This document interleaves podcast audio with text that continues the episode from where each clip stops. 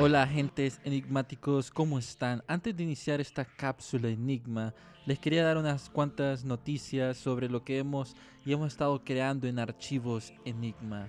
Para los que no saben, ya tenemos nuestro canal de Telegram, la Sociedad Enigma, donde compartimos contenido exclusivo, eh, diferente a lo que van a ver en Facebook, en redes sociales, en Instagram o en Twitter, en otras plataformas. Eh, además tenemos un grupo en Telegram donde ustedes pueden compartir y conversar sobre cosas enigmáticas. Y además eh, nos hemos unido con varios podcasters latinoamericanos de, mm, que hablan sobre misterios y otras cosas enigmáticas, true crime, asesinos en serie, para crear un super Discord. Eh, para que ustedes puedan entrar y conocer otros podcasters y que ese sea como el centro de conversación enigmática y compartir links, conversaciones y demás cosas. Es algo nuevo que estamos haciendo. Entonces toda esa información se la voy a dejar en el link eh, del bio para que ustedes puedan eh, entrar y, y, tener esta oportunidad de, de, compartir con todos estos creadores de contenido y estar en la sociedad Enigma en Telegram. Además, eh, ya por terminar este pequeño anuncio, como sabrán, Archivos Enigma ya tiene dos años y queremos mejorar equipo, queremos mejorar un montón de cosas para traerle más contenido a todos ustedes. Y hemos creado un espacio como un Buy Me a Coffee, eh, cómprame un café, un espacio donde si a ustedes les gusta todo este contenido que están consumiendo de archivos Enigma, nos pueden dejar una pequeña donación em, como de un café, ¿verdad? Eh, lo que ustedes desean para que nosotros podamos llegar a una meta y poder comprar otros micrófonos, otros equipos y tener otros, otras personas, equipos eh, para crecer y compartirles más contenido de valor. Y recordándoles que en octubre vamos a saber si ganamos los Latin Podcast Awards, eh, que estamos en tres categorías, internacional, sociedad y cultura, y mm, revelación del año, el podcast del año. Entonces esperemos que en octubre tengamos muchas noticias y si ganamos va a ser gracias a ustedes porque nos escuchan y nos comparten y nos apoyan. Entonces les dejo aquí con esta cápsula Enigma y espero que la disfruten.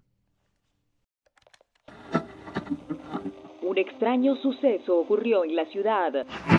Varios campesinos reportan avistamientos de extrañas criaturas durante la noche. Múltiples vecinos de la localidad vieron extrañas luces en el cielo. Ya han pasado 15 años y no se sabe nada. ¿Qué fin tendrá el caso Enigma?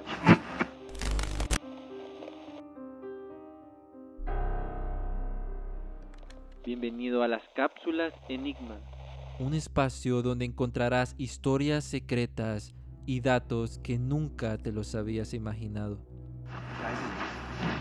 En este episodio estaremos hablando sobre la leyenda del Sisimite, una leyenda que ha atormentado a muchas personas en la zona rural de Centroamérica.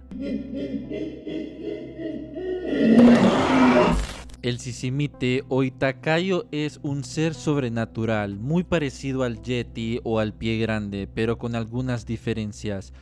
Muchos de los pobladores de las zonas rurales de Centroamérica mencionan que este ser gigante vive en las montañas, especialmente en cuevas difíciles de accesar, que su apariencia es de un mono o de un orangután gigante.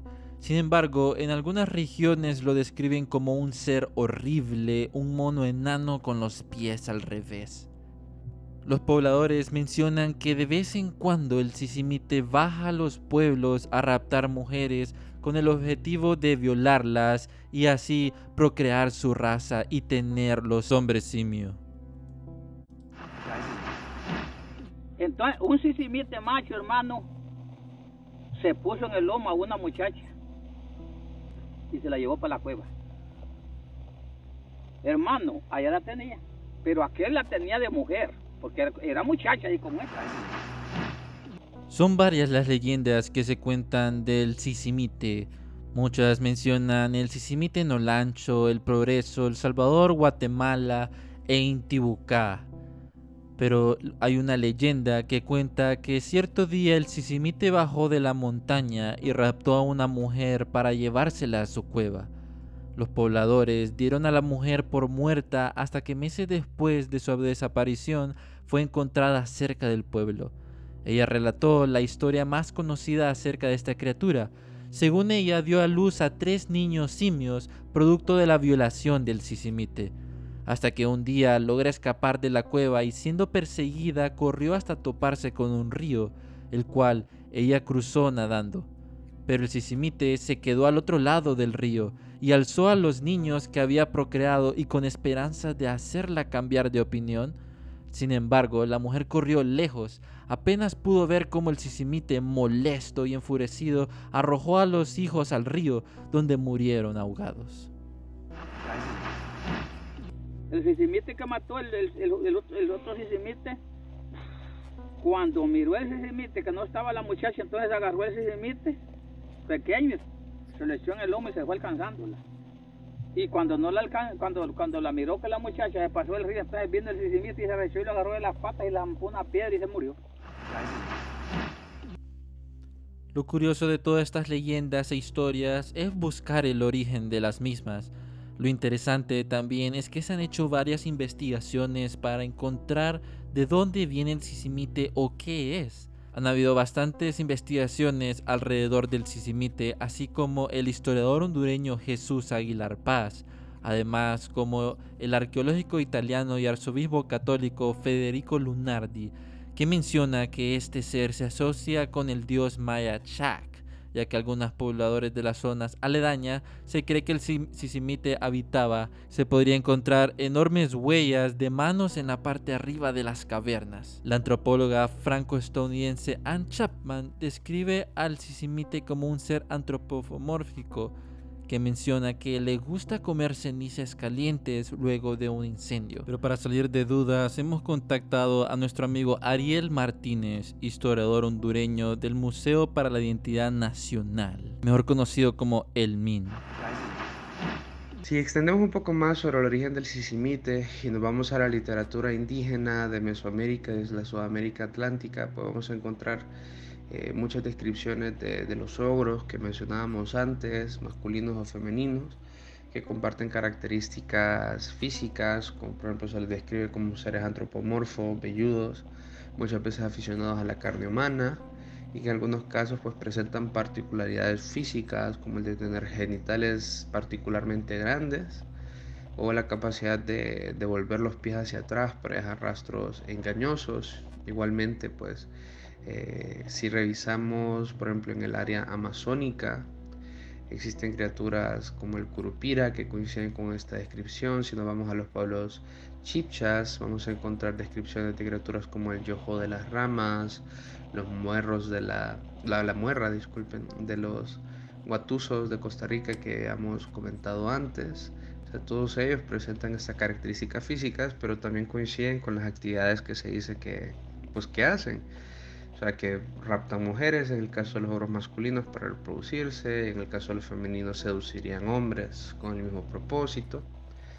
Aparte de eso, específicamente a las culturas costarricenses, pues hay, hay de que son como de las más cercanas, hay historias que, que narran profusamente eh, a esta criatura bajo los, las características que ya hemos mencionado.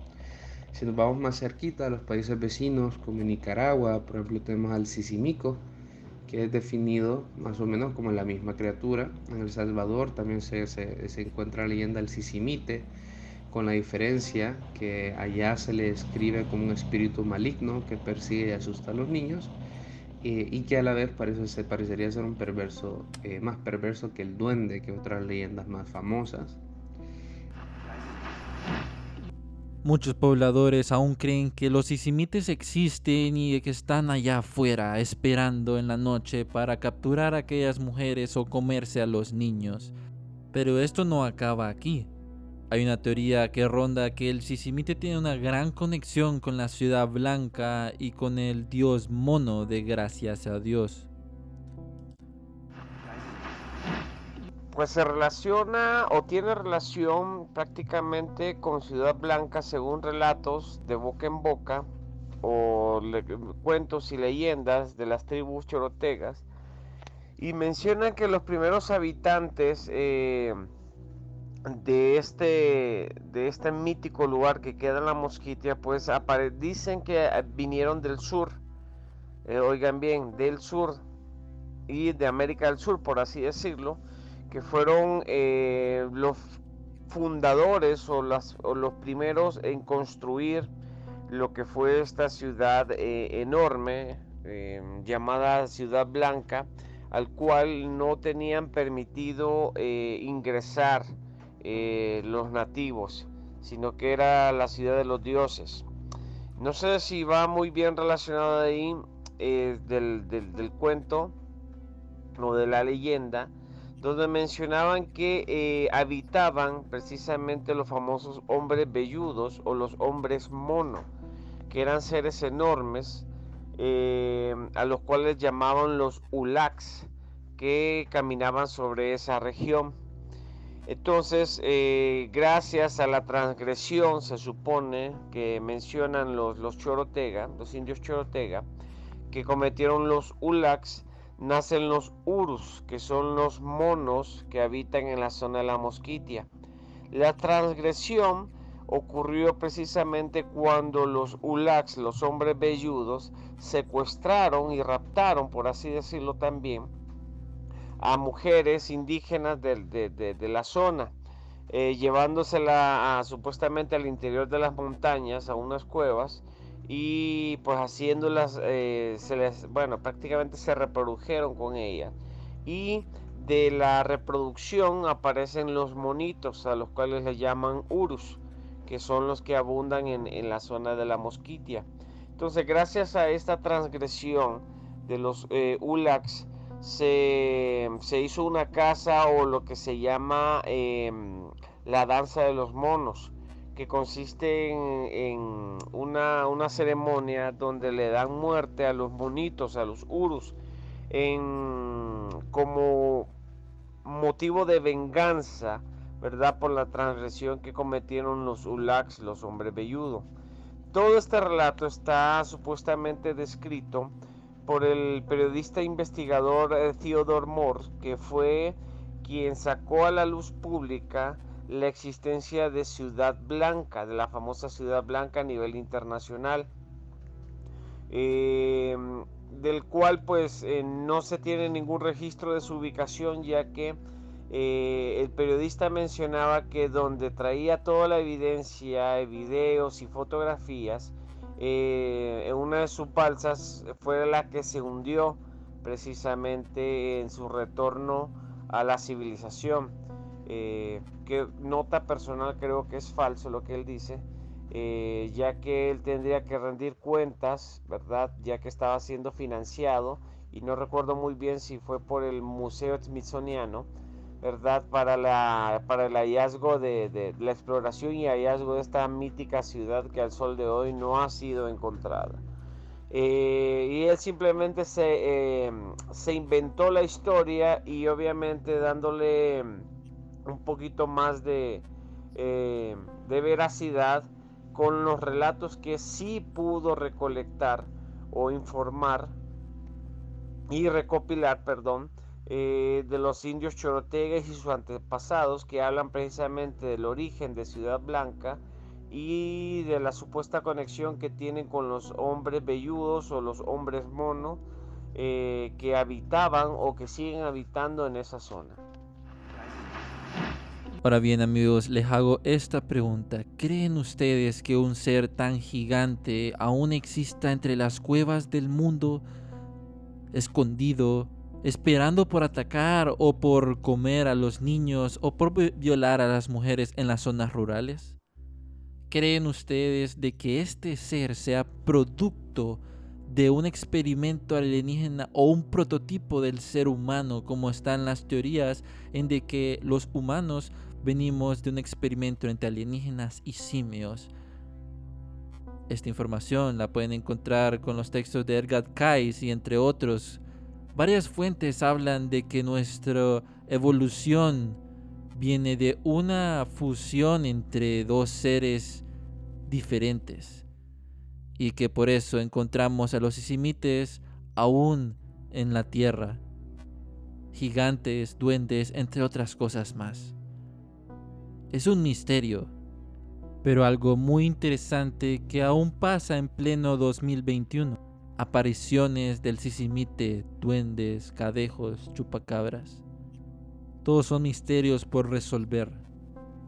Así que si les gustó esta cápsula Enigma y tienen curiosidad sobre la leyenda del sisimite, les dejamos más información en nuestras redes sociales de archivos Enigma, además de un video que nos compartió Karel Jiménez de Materia X, profundizando más sobre la historia del Sisimite.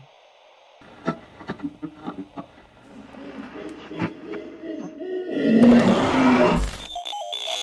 Mayday, going down. Ellos nos observan. Houston, we have a problem.